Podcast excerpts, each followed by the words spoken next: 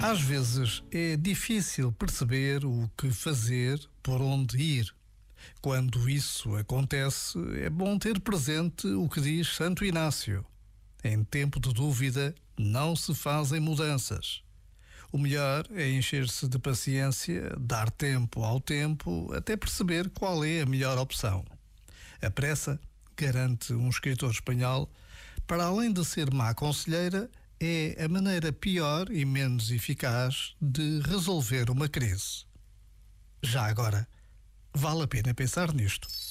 Este momento está disponível em podcast no site e na app.